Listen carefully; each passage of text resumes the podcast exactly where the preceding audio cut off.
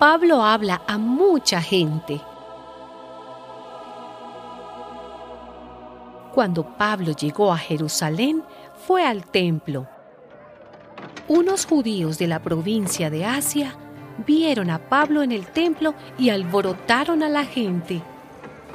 Se lanzaron contra Pablo gritando, Israelitas, ayúdennos.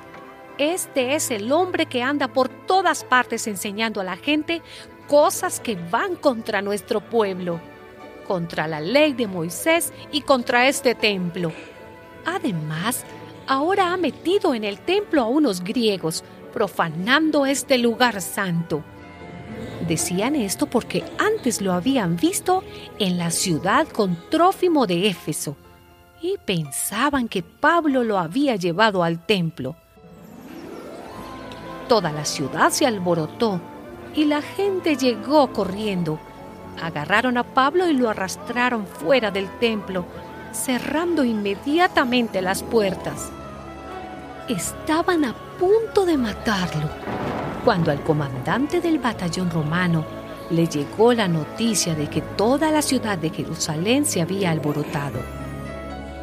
El comandante reunió a sus soldados y oficiales y fue corriendo a donde estaba la gente. Cuando vieron al comandante y a los soldados, dejaron de golpear a Pablo. Entonces el comandante se acercó, arrestó a Pablo y mandó que lo sujetaran con dos cadenas. Después preguntó quién era y qué había hecho, pero unos gritaban una cosa y otros otra de modo que el comandante no podía aclarar nada a causa del ruido que hacían, así que mandó llevarlo al cuartel.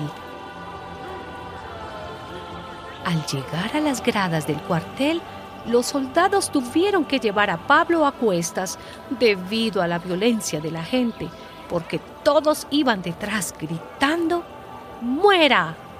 Y como seguían gritando y sacudiendo sus ropas y tirando polvo al aire, el comandante ordenó que metieran a Pablo en el cuartel.